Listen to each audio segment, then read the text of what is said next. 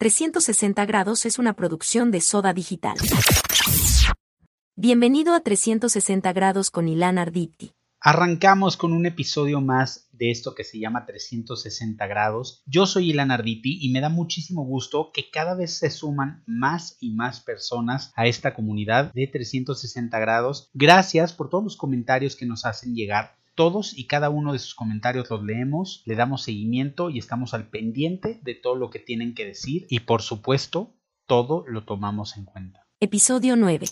Hay acontecimientos que nos permiten reflexionar lo frágil y breve que puede ser la vida. Vive a plenitud cada momento. Somos frágiles y vulnerables.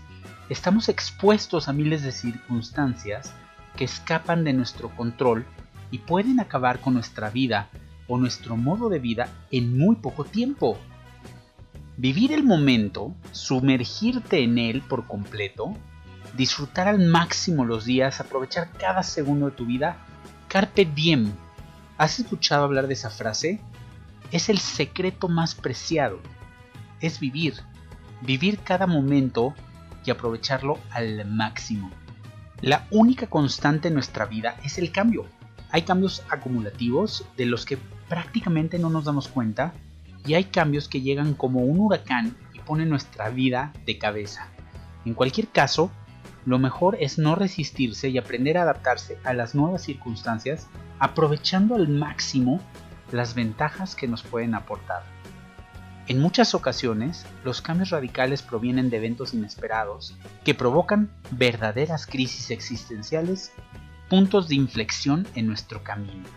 Esos cambios son más dolorosos y difíciles de aceptar, sobre todo porque nos toman por sorpresa. Sin embargo, podemos prepararnos para afrontar esos cambios generando pequeñas transformaciones en nuestro interior que nos convertirán en personas más resilientes. Cuando yo era niño y gracias a mi papá, conocí a la invitada del día de hoy, la escritora Silvia Cherem, quien nos viene a presentar su más reciente libro, ese instante. La entrevista en 360 grados. El día de hoy me acompaña alguien a quien conozco de, desde hace muchos años, a quien admiro, que seguramente ustedes ya han escuchado de ella y ahorita trae un proyecto, trae un libro que, que está alucinante. Mi querida Silvia Cherem, periodista, escritora mexicana, ¿cómo estás? Feliz, Silan, feliz de estar contigo, feliz de de ver lo que está pasando con el libro. El libro Ese Instante, que salió hace 20 días, no más, y ya se está reeditando, se agotó la edición inmediatamente y estoy encantada porque la gente está feliz leyéndolo. Recibo comentarios todas las mañanas de pues de personas que se les mueve el mundo y yo no me imaginaba el impacto que un libro como este tendría en el momento que estamos viviendo, porque creo que también tiene que ver con el momento que vivimos, donde todo es frágil, donde todo es inestable, donde la vida nos demostró lo endebles que somos. Y pues estoy muy, muy contenta, muy agradecida con los lectores, muy agradecida con todo el mundo y sobre todo con los seis personajes de los que reseño en este libro, que les hago crónicas muy completas y nos permiten adentrarnos en el alma de esas personas, vivir, sentir, oler, respirar, eh, sufrir con cada uno de ellos y también insuflarnos esperanza. Quienes agarran el libro, y ya tú me dirás, me dicen que toman el libro en sus manos y no lo pueden soltar hasta la última página inclusive personas que me decían yo ya no leía y esto me ha regresado a la lectura. Entonces, pues qué mayor elogio que eso, estoy encantada, muy, muy, muy contenta. Claro, te voy a confesar, yo lo tomé, la verdad es que tuve que parar, me lo eché en dos sesiones porque tuve que parar porque tenía que grabar o tenía algo que hacer y lo tuve que dejar por un rato pero si no hubiera tenido que detenerme, me lo hubiera echado de una sentada. Yo soy un ávido lector, me encanta, eh, me encanta leer y, este libro realmente me lo devoré, ¿no? Me lo devoré en dos sentadas. Eso han puesto en Amazon, la gente está del libro más vendido de Amazon. Y Número uno en Amazon. Y a lo mejor ya cayó porque se agotó. O sea, ya ves que todos los días lo cambian, pero se agotó. Llegó un momento en el que tenías que pagar un sobreprecio de 100 pesos para que te lo manden. Pero que sepa todo el mundo, ya hay libros de nuevo. Ya surtieron y ya hay libros de nuevo. Y ah. bueno, pues recuperamos, recuperemos el primer lugar. Así es, de verdad, eh, yo cuando vi que estás en primer lugar dije, no lo puedo creer. Eh, yo la conozco y ya lo leí y me encantó el libro. Eh, ¿De dónde salen estas historias? ¿Cómo llegas a ellas? Porque yo sé, yo estoy muy relacionado y ahorita vamos a platicar con una de ellas. la historia de, de, Karen la escribiste en el Reforma hace muchos años y te ganaste hasta un premio de periodismo por esta historia. gané el Premio Nacional de Periodismo, pero la rehice para el libro. Quiero que sepan quienes ya la leyeron que volvía a las notas, que volvía a los cassettes, que volvía a los encuentros con Karen y ahora agregué a sus amigos, porque varios de los amigos yo no había hablado con ellos, los amigos que estuvieron allá con ella en Asia en el momento del tsunami y reescribí el texto y creo que el texto es mucho más rico y mucho más completo. Y es increíble, yo pienso que a veces los textos necesitan reposar. Los textos necesita uno poder acceder a ellos de una manera más cabal con el tiempo. Las historias no están completas cuando están sucediendo. Necesita uno la perspectiva del tiempo. A Karen yo la había entrevistado al año del tsunami y lo había publicado en Reforma. La había buscado, yo no la conocía, la había buscado a través de su terapeuta y le había dicho, era Luna Nissan, le dije, Luna, ayúdame a llegar a ella porque esto la puede ayudar a sanar. El secreto, por supuesto, es alejarse del morbo, del amarillismo, de la nota roja. Y eso es lo que yo he tratado todo el tiempo. Karen misma nos cuenta en el relato, quien lee el libro, que mientras ella estaba en Asia se convirtió en presa de la voracidad de los periodistas, que de verdad la usaron, la maltrataron y ella le perdió la fe o la confianza. Con todo y que ella estudiaba comunicación, le perdió la confianza a cualquiera que se le acercara. Tuve la suerte o tuve el privilegio de poder acceder a ella desde otra óptica, desde otra perspectiva y que ella me tuvo la confianza. No solo la confianza de contarme, sino la confianza de que yo iba a investigar las lagunas que a ella le faltaban. Por ejemplo, ella me decía, es que yo me acuerdo de unos franceses que me ayudaron, pero nunca supe el nombre, nunca supe quiénes son. Y yo le decía, los vamos a encontrar. Estoy segura que si nos vamos a los periódicos de Francia, vamos a encontrar quién vivió el tsunami. Va a haber gente que quiera haber contado la historia. Vamos a dar con ellos. Y así fuimos dando con mucha de la gente que a Karen la ayudó y reconstruyendo el panorama. Y esa es la historia fantástica detrás de todo esto, que, pudimos eh, trabajarla desde otra óptica. Y yo digo en el libro uno de los mayores elogios que he tenido en mi vida profesional provino de la mamá de Karen, que cuando esta serie salió en el periódico Reforma y fue al año del tsunami, la mamá de Karen, que había estado en Asia ayudando a su hija, que conocía centímetro a centímetro cada eh, eh, relato que tenía que ver con esto, me dijo, yo corría al puesto de periódicos en Acapulco donde estábamos para ver qué pasó al día siguiente. Y lo que yo les digo es, todo el tiempo me cimbró que ella me dijera eso, pero ya recibí con el libro ahora un elogio aún mayor y provino de Karen.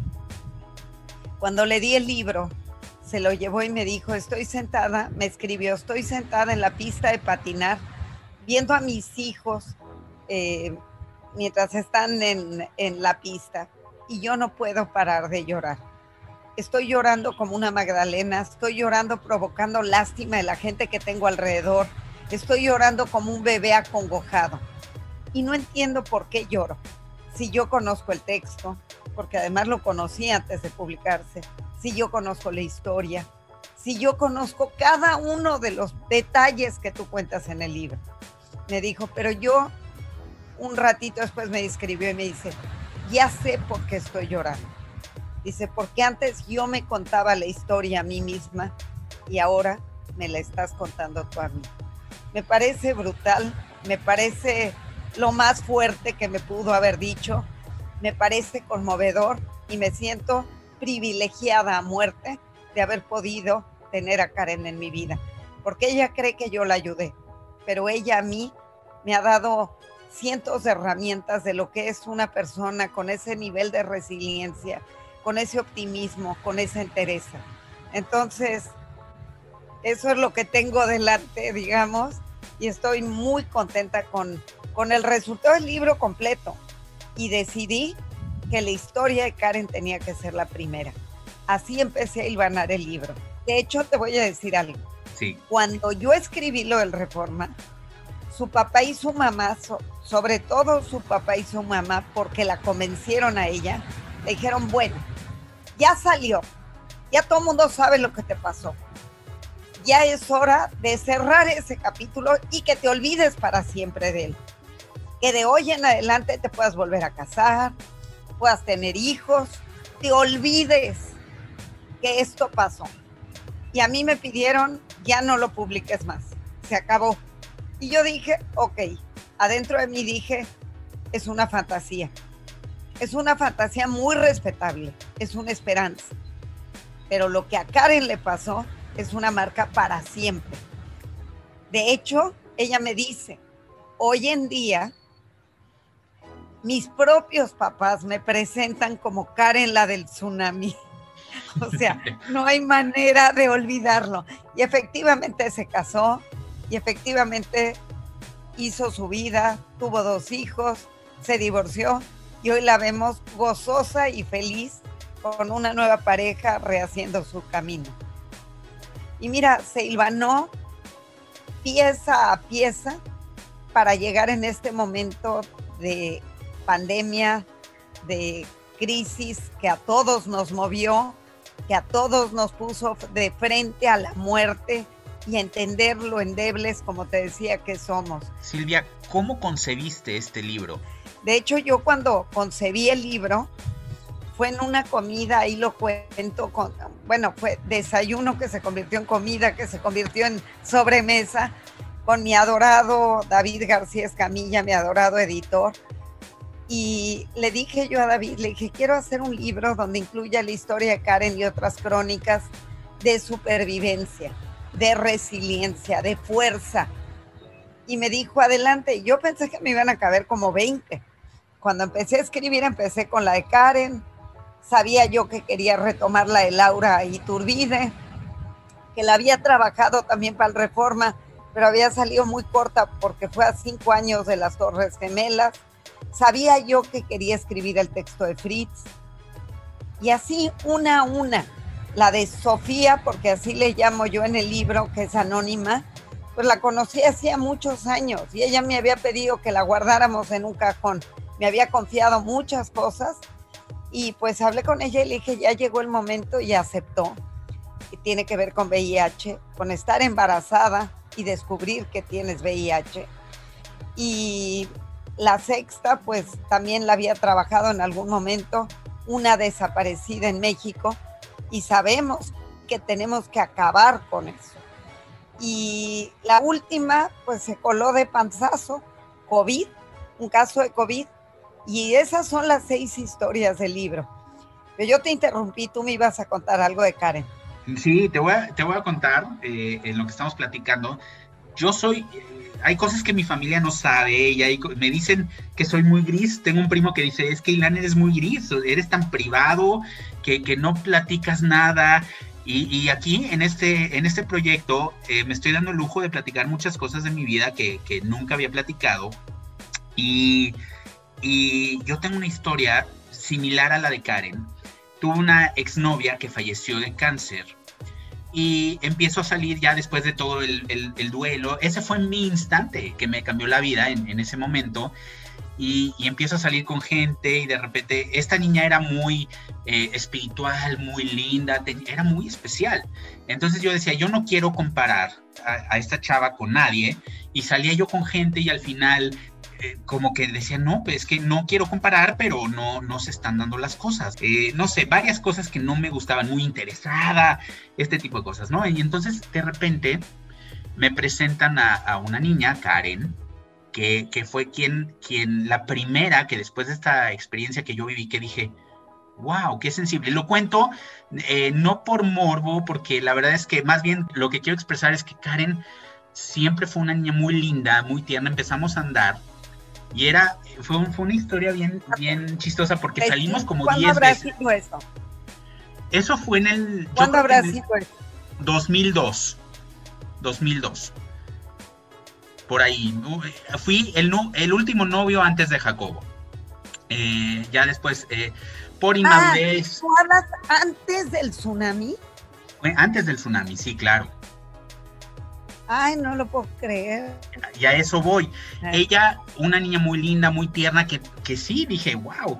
Pero yo salí diez veces con ella y yo sentí que le estaba fallando a mi exnovia porque no le podía llegar a Karen. Pues éramos muy chavos, ¿no? Al final eh, yo decía, no, no, no, no le puedo llegar. Y Karen en la, en la décima cita me dijo, Ilan, ya, ya le dije que si quería ser mi novia y todo el asunto. Me dijo, es que si no me decías hoy, yo ya no iba a volver a salir contigo. Diez veces salir y no me dices nada. Pero también era algo que, que, a mí me costaba mucho trabajo porque yo sentía que le estaba fallando a mi exnovia, ¿no? Como, como te estoy traicionando y voy a andar con alguien para no hacerlo muy largo, en una de esas estamos eh, ya de novios, vamos, a, vamos al cine, vemos una de estas películas donde el protagonista o la protagonista, no, me, no recuerdo bien, fallece de cáncer y entonces sale, eh, sale Karen, me abraza, se pone a llorar porque es una niña muy sensible, es una persona... Eh, es de una dulzura enorme. Ahora ya es una mujer hecha y derecha, porque ahí era una niña, era una chavita, igual que yo y me abraza y me dice, no puedo creer que, que hayas pasado por esto, yo me muero si me pasa algo así. yo dije, no, Karen, no tiene por qué pasarte. ¿Por qué piensas que algo así te va a ocurrir? No tiene por qué pasarte algo así. Yo no sé si ella se acuerda de ese momento, yo no sé, no, no lo sé si ahorita ella eh, eh, piensa en eso. tendremos que preguntárselo, porque uno lee la vida de el presente hacia atrás y uno empieza a decir esto tiene un peso mayor o esto tiene un peso menor de acuerdo a las circunstancias. Tú puedes recordar esto porque justamente le pasó. Si nada le hubiera pasado, esto ya se hubiera olvidado. Entonces, esto cobró un peso sustancial justamente porque ella sufrió esa tragedia. Pero ella cuando piensa en sí misma hacia atrás, piensa en una niña inmadura, que, que, nunca se le hubiera ocurrido que una cosa así puede pasar. Y tú me estás dando elementos para entender que claro que tenía mucha intuición y mucha fortaleza interna aunque uno creyera que era inmadura como ella se quiere ver previo a todo esto. Ella cree que todo esto fue lo que la fortaleció y la tornó quien es, pero seguramente tenía una esencia de, toda esta fuerza, de toda esta resiliencia, de esta capacidad para darse a los demás, que es lo que la, lo que la caracteriza, y para luchar con garra, para sobrevivir, porque ella luchó con garra para sobrevivir. Tal cual, tengo los mejores recuerdos de Karen, la verdad, y, y, sí. Pero es que así son las coincidencias de la vida, así son. Uno cree que estamos aquí que por casualidad nos encontramos, y seguramente no es por casualidad nada.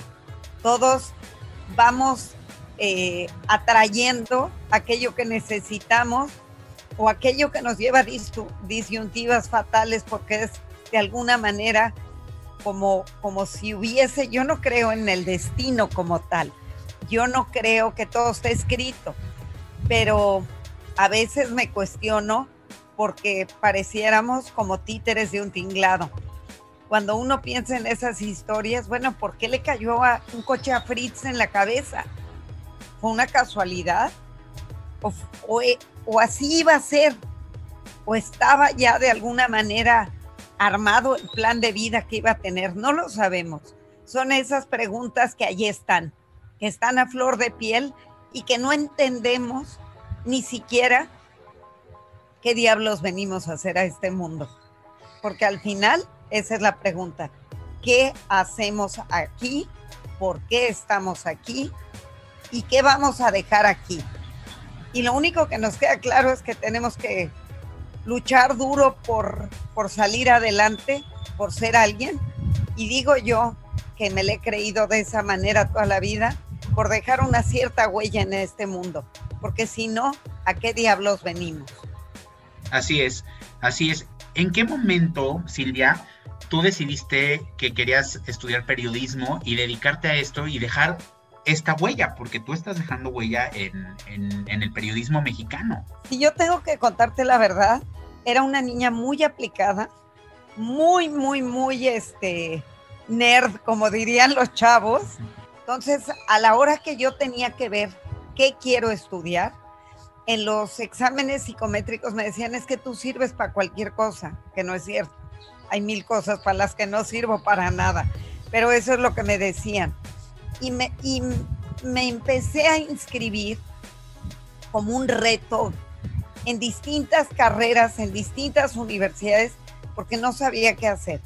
Por un lado, quería yo biología, porque me encanta la genética y quería estudiar genética, pero por el otro lado no quería perder la parte de las humanidades.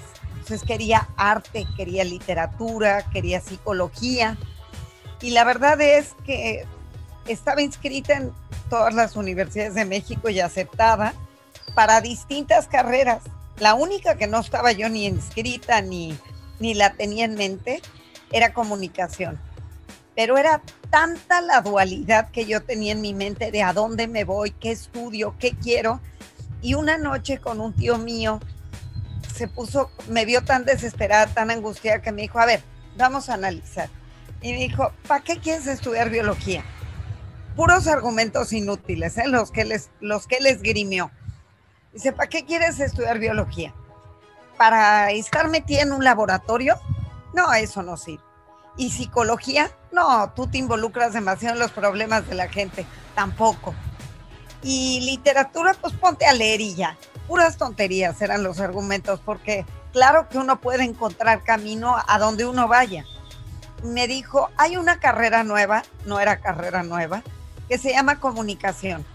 ¿Por qué no vas? Porque se incluye de todo. A lo mejor te gusta. Y ahí voy. Pues tampoco incluía de todo. Es una barnizada de mucho, pero... Y entonces yo no estaba inscrita en la Universidad Anáhuac, fue a la que fui y me acuerdo que llegué con el rector y le dije, oiga, es que yo estoy eh, ya aceptada, allí estaba aceptada para psicología, pero quiero cambiar de carrera a comunicación. Me dijo, uy, no, comunicación es la más socorrida y tenemos exceso de alumnos. Pero cuando vio mi, mi certificado de prepa, que era de un nerd completo, que era cuando nos ponían MBBS, y los MB se traducían a 10, a lo mejor unos eran 9, pero se traducían a 10. Yo tenía 10 cerrado de promedio. Entonces me dijo, óigame, no, óyeme niña, no, tú estás aceptada, ¿a dónde quieres entrar? Y ya tenía dos semanas de haberse iniciado comunicación y me recibieron. Y yo, mi fantasía era, me voy a meter al mismo tiempo a la UNAM a estudiar algo de ciencias, pero al poquitito tiempo estaba ya embarazada de mi primer hijo y pues ya no podía dos carreras y un hijo, así es que me quedé con una carrera y felizmente mamá a un niño que llevaba yo a la universidad, lo amamantaba en la universidad y así es como, como me seguí. Y la verdad es que no fue tan mala decisión, porque cuando empecé a escribir en periódicos, lo que a mí me gusta es hablar con la gente, lo que a mí me gusta es documentar historias. Lo que a mí me gusta, bueno, no sabía qué documentar. Era preguntona, curiosa y necia desde chiquitita. Y entonces eso era lo que yo quería hacer, poder seguir hablando con la gente y tener licencia de preguntona. Y eso es lo que me dio la comunicación y me pude meter a cirugías de corazón abierto y me pude meter a, que era lo que me gustaba, la ciencia y a laboratorios de todo tipo y me pude investigar lo que me dio la gana y, y tener, como te digo, la licencia para preguntar. Así es que fue un buen camino, fue una buena elección, porque al final la carrera no es necesariamente lo que te determina. Uno va decidiendo su camino a lo largo de la vida y vas orientándote a lo que te gusta. Y bueno, pues esto, esto de hablar con la gente es lo mío. Y de hecho, eh, descubrí que esta es mi voz, la de ese instante, la de este libro, esa es mi voz y quiero seguir contando historias de este tipo. Eh, alguien me decía, en algún momento una querida amiga me decía, es que tienes que escribir una novela porque si no, nunca vas a hacer nadie. Y hice la de Esperanza Iris, pero cómo me hubiera gustado trabajar con Esperanza Iris y no con sus documentos y no con lo que dejó, sino hablar con su alma. Eso es lo que al final a mí me gusta que Esperanza Iris también eh, tienen que leerlo, es otra joya de Silvia Cherem. Tienes, en este libro tienes estas seis historias que en un instante cambió su vida para siempre. ¿Cuál es ese instante de Silvia Cherem? Mira, me lo, me lo cuestionó una amiga hace poquito y yo creo que uno de los momentos muy determinantes de mi vida, muy determinantes que me marcó de una manera brutal porque me hizo sentirme chiquita mucho tiempo. Fue una situación de abuso sexual cuando yo tenía como seis o siete años. Eh, un mozo en la casa, porque estas cosas suceden en la casa, me, mostraba su pene y me hacía, este, me, me toconeaba, no pasó de eso, pero la fantasía fue terrible. Y yo siempre digo que la fantasía detrás de, el sufrimiento detrás de un niño que no habla puede ser terrible porque cuando al poco tiempo, un par de años después, mi mamá me empezó a contar cómo vienen los niños al mundo y que una mujer que la toca no vale nada y que una mujer, y yo no me atrevía a contar lo que ya me había pasado, y el cuento este de que a una mujer llega hasta donde un hombre le permite, las culpas fueron terribles y el bloqueo terrible. Y sufrí mucho en la adolescencia. Me sentía muy poca cosa, me sentía muy endeble, me sentía... Eh, las fantasías eran terribles, las fantasías en mi cabeza. Y el querer ocultar todo eso y el querer eh, que nadie se enterara y que, que nadie supiera y que nadie me mirara, me fue fortaleciendo con el tiempo. Me llevó muchos años hasta que por primera vez conté esta historia cuando tenía como 18 años y luego ayudé a muchas chavitas que les ha pasado lo mismo. Y cuando yo contaba en aquella época, no en grupos grandes, pero en grupos pequeños lo que me había pasado, me di cuenta que una de cada tres mujeres tiene una historia que contar. Y me congratulo tremendamente del tiempo que vivimos, de que hoy el Me Too y todo esto abrió una vereda enorme, una avenida para que todo el mundo se dé cuenta que no tenemos por qué ocultar. Yo lo oculté durante, yo es más, no sabía ni que había sido a los siete años. Supe que fue a los seis o siete años, un día que ya casada, ya con hijos, fui a casa de una eh, mamá de la escuela de, de mi niño tenía tres, cuatro años, mi Salo, mi hijo, y llevé a, al, a Salo a casa del amiguito, pero fue en casa de la abuela. Y al tocar el timbre, me recibe una muchacha que había trabajado en mi casa, que yo poco la recordaba, y se me queda viendo y me dice, Silvita. Y le digo, ¿quién eres? Y me dice, ya me dio su nombre, me dijo, soy Mari Pérez. Y me dijo, yo trabajé en tu casa. Le dije, ¿en qué época? Quién estaba allí.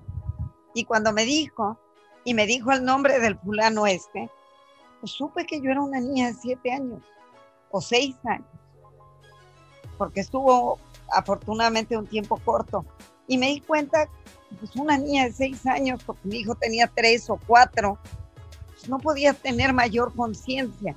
Pero fue hasta ese momento que cobré eh, conciencia clara del sufrimiento, digo, el sufrimiento lo tuve todo el tiempo, pero el sufrimiento tremendo y de la inocencia de esa niña, que fue tremendo, porque cuando mi mamá me habrá contado lo que me habrá contado, a lo mejor tenía 11 años, pero esto sucedió cuando yo tenía 7 o 6, 7, quizá duró hasta los 8 años, no, no tengo claro, el bloqueo fue, fue tremendo, pero todos tenemos esos instantes que nos determinan para ser quienes somos.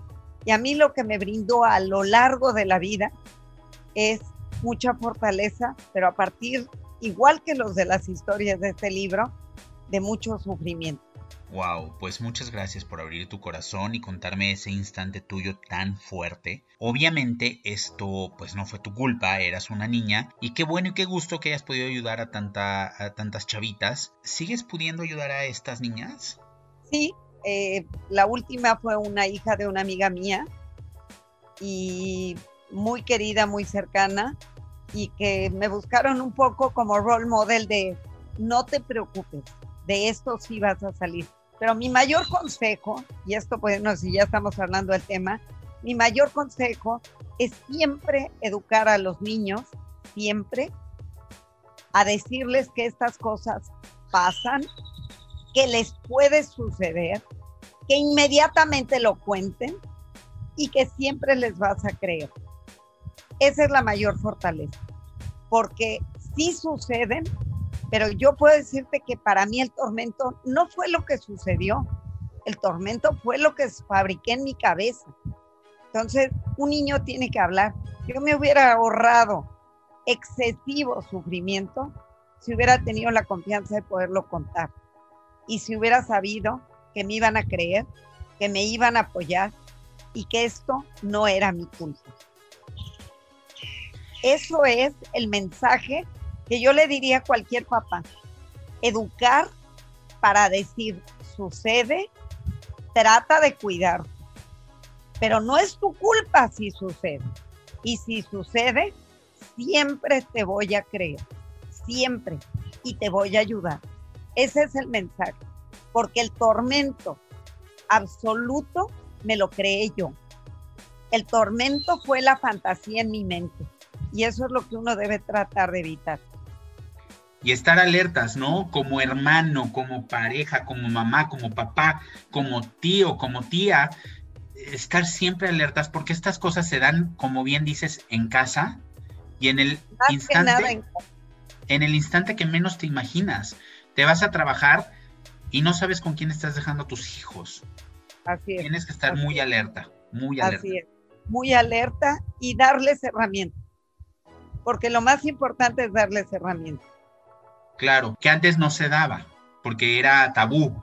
Eh, a mí me ha pasado que una amiga que falleció recientemente y a quien yo adoraba, ya eh, en sus últimos años y sabiendo lo, mi historia, un día me citó en un café y me dijo, quiero platicarte algo que nunca he hablado con nadie.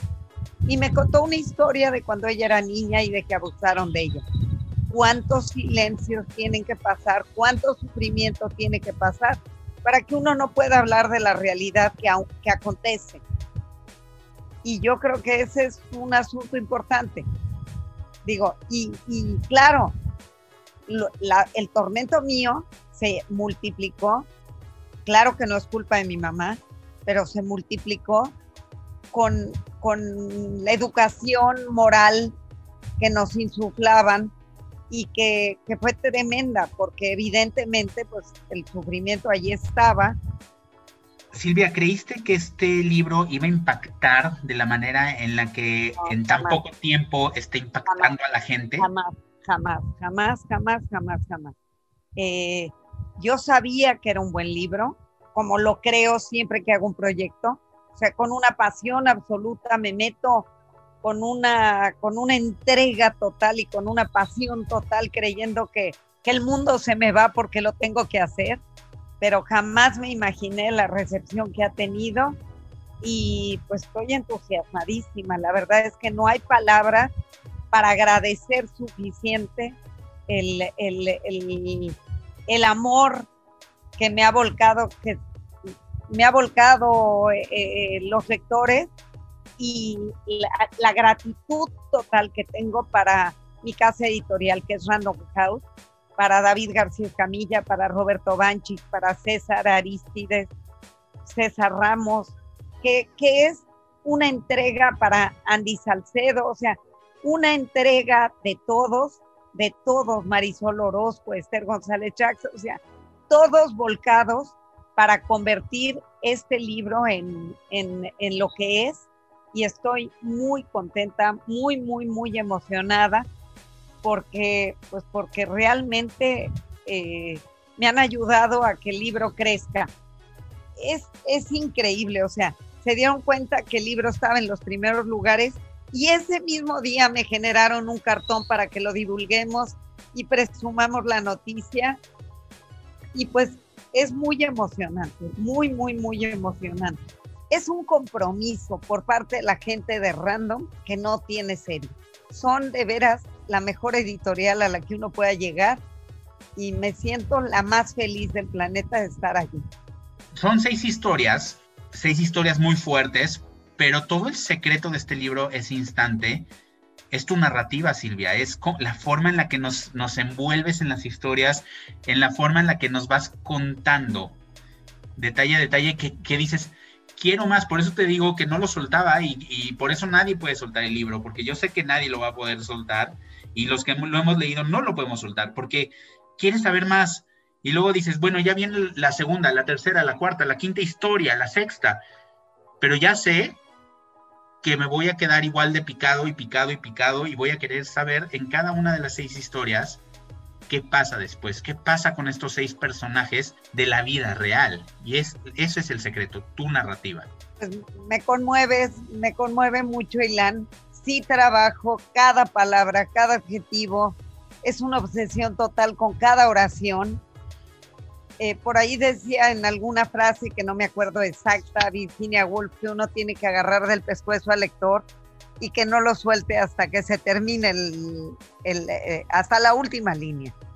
Y eso es lo que intento, que yo te deje tan picado no puedas eh, soltarlo. De hecho, cuando yo medio, medio inventé el género para reforma de entregas eh, seriadas fue porque yo hacía estas larguísimas entrevistas en las páginas de cultura y en el Ángel, y las entrevistas de semblanza que yo hacía, pues me pasaba meses trabajando con el artista plástico, con el escritor, y pues cuando yo ya las mandaba, si eran de dos páginas del Reforma o de cinco páginas como fue la de Octavio Paz, es porque habían sido 100 páginas y lo había cernido lo mejor.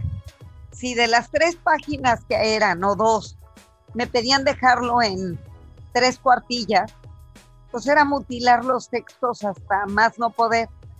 Y yo dije, yo no quiero eso, yo ya no quiero eso. Si ya no tengo a quién entregarle estos textos largos, y además tenía un compromiso real, completo, profundo con el Reforma, de que era mi casa editorial siempre le tuve gratitud por lo mismo, porque fueron muy generosos conmigo. Entonces dije, si ya no puedo entregarles a ellos, yo no me quiero ir a buscar otro lugar. Voy a cambiar de género. Y entonces vino lo del tsunami, se me ocurrió, y hablé con Lázaro Ríos entonces, que por qué no hacía yo para un año del tsunami una serie, porque lo que querían eran textos muy cortitos. Dije, pues te lo divido en pedazos cortos y lo vas publicando. Y me dijo, sí, pero no más de tres. Tres partes y punto. Le mandé las primeras tres, le dije, ahí está, te lo mando. Le mandé las primeras tres y me dice, ¿y qué sigue?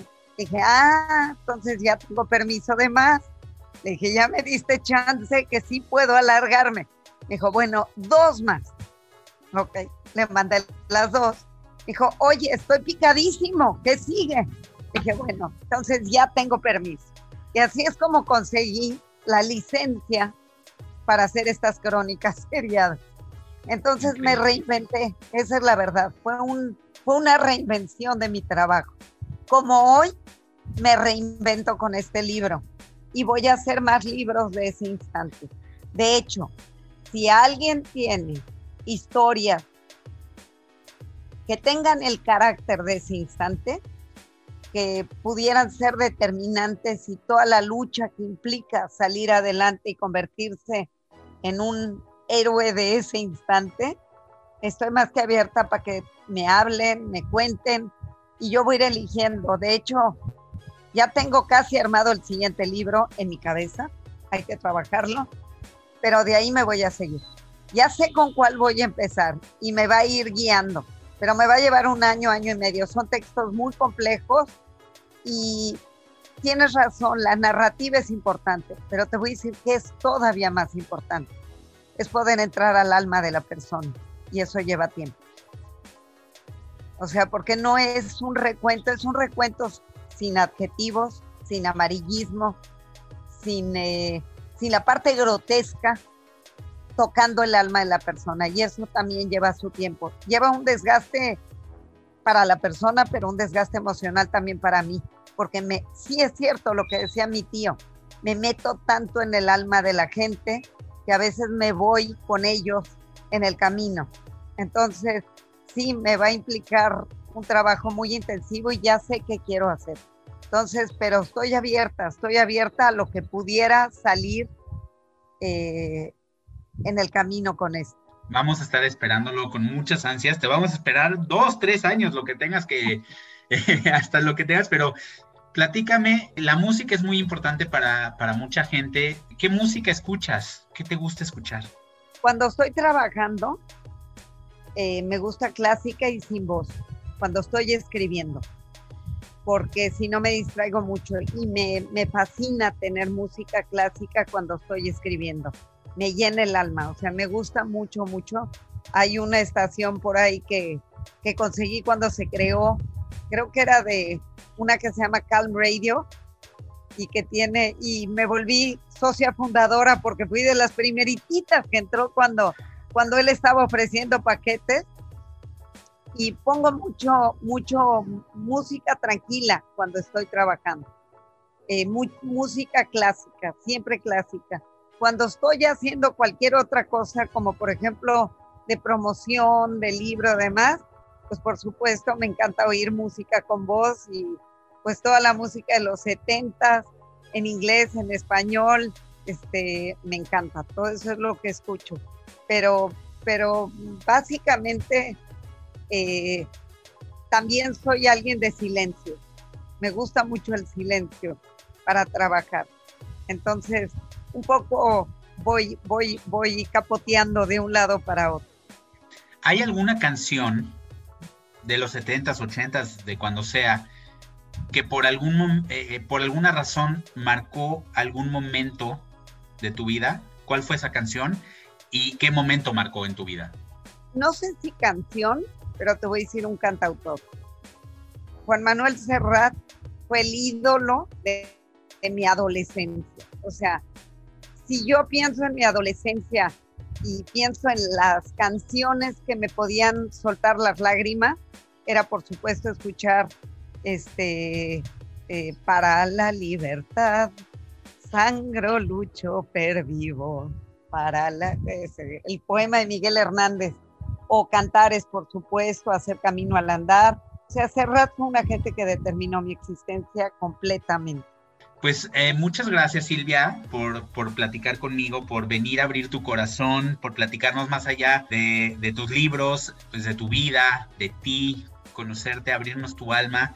Pero me encanta que lo lean el libro, porque de veras el libro es, está, es, mira, yo creí que yo tenía que sacar un video para que tenga vida el libro en época de pandemia.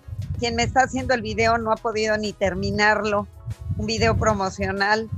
Y pues más allá de mí y del video, el libro está corriendo su propio paso. Y ayer me pasó algo increíble.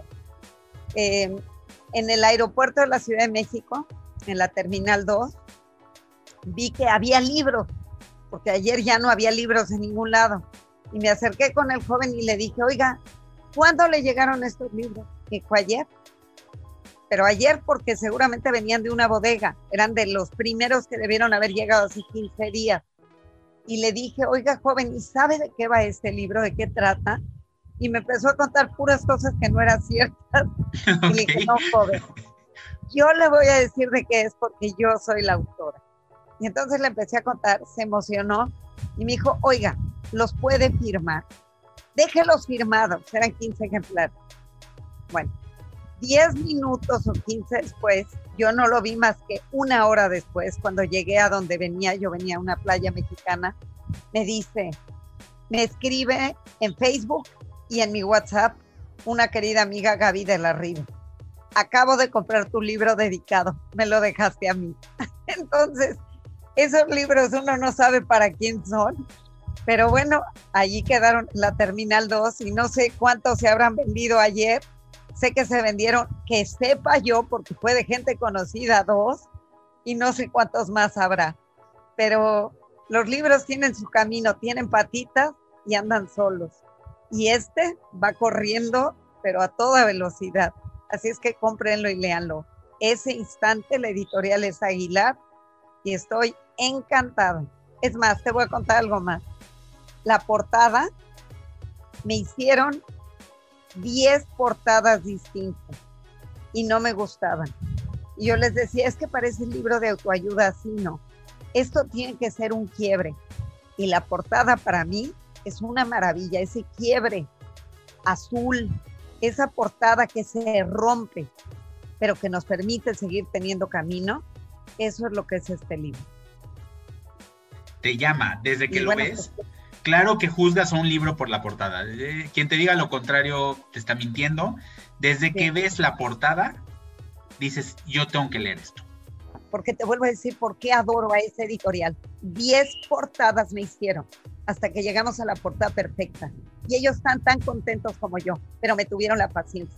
Yo sabía que necesitaba esa portada que yo no la podía concebir porque no soy diseñadora, pero que cuando la vi dije es esta y ninguna otra. Pues vayan a comprar este libro que se llama Ese Instante de Silvia Cherem. Hay libros digitales. También puedes por ahí comprarlos si tienes Kindle, si, si tienes estos eh, aparatos que nos ayudan, porque aparte te ayudan a llevarte muchos libros. Si te vas como Silvia, que ahorita está en una playa, te vas de viaje, te puedes llevar un montón de libros en, vez de estarte llevando en la maleta, pues cargando con todo, ¿no? Ya es una maravilla. No es, nunca va a ser lo mismo leer el libro, pero al final pues nos ayuda, ¿no? A, poder leer. Claro, claro.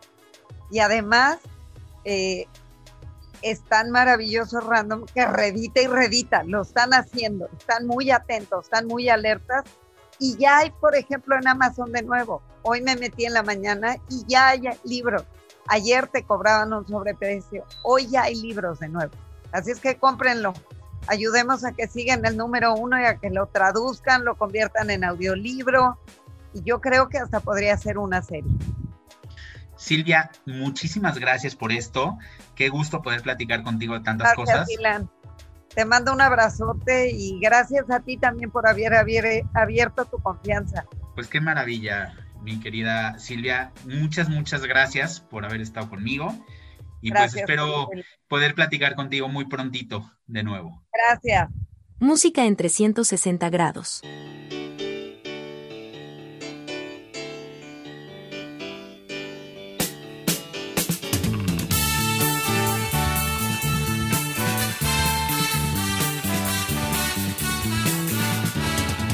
Para la libertad sangro, lucho, per vivo para la libertad. Mis ojos y mis manos, como un árbol carnal, generoso y cautivo, doy a los cirujanos.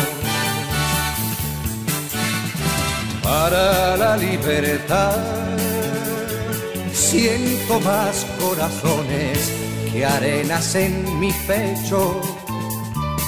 Dan espuma mis venas y entro en los hospitales y entro en los algodones como en las azucenas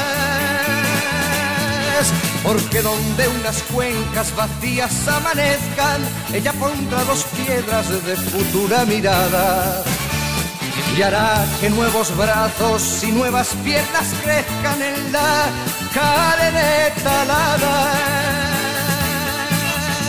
Retoñarán aladas de savia sin otoño, reliquias de mi cuerpo que pierdo en cada herida. Porque soy como el árbol talado que retoño, aún tengo la vida y para la libertad sangro, lucho, pervivo para la libertad. Mis ojos y mis manos, como un árbol carnal, generoso y cautivo, doy a los cirujanos. Porque donde unas cuencas vacías amanezcan, ella pondrá dos piedras de futura mirada y hará que nuevos brazos y nuevas piernas crezcan en la carne talada.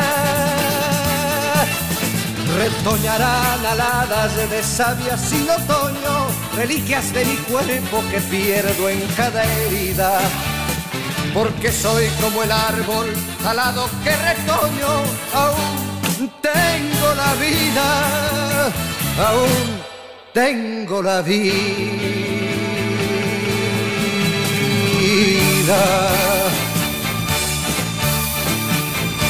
360 grados. Muchísimas gracias por haberme acompañado en 360 grados. Espero que te haya gustado. Y si fue así, sígueme y comenta en las redes sociales. Estoy como Ilan Arditi en TikTok, Instagram y Twitter por ahí. Nos vemos a la próxima. Gracias. Bye bye. Esto fue 360 grados con Ilan Arditi.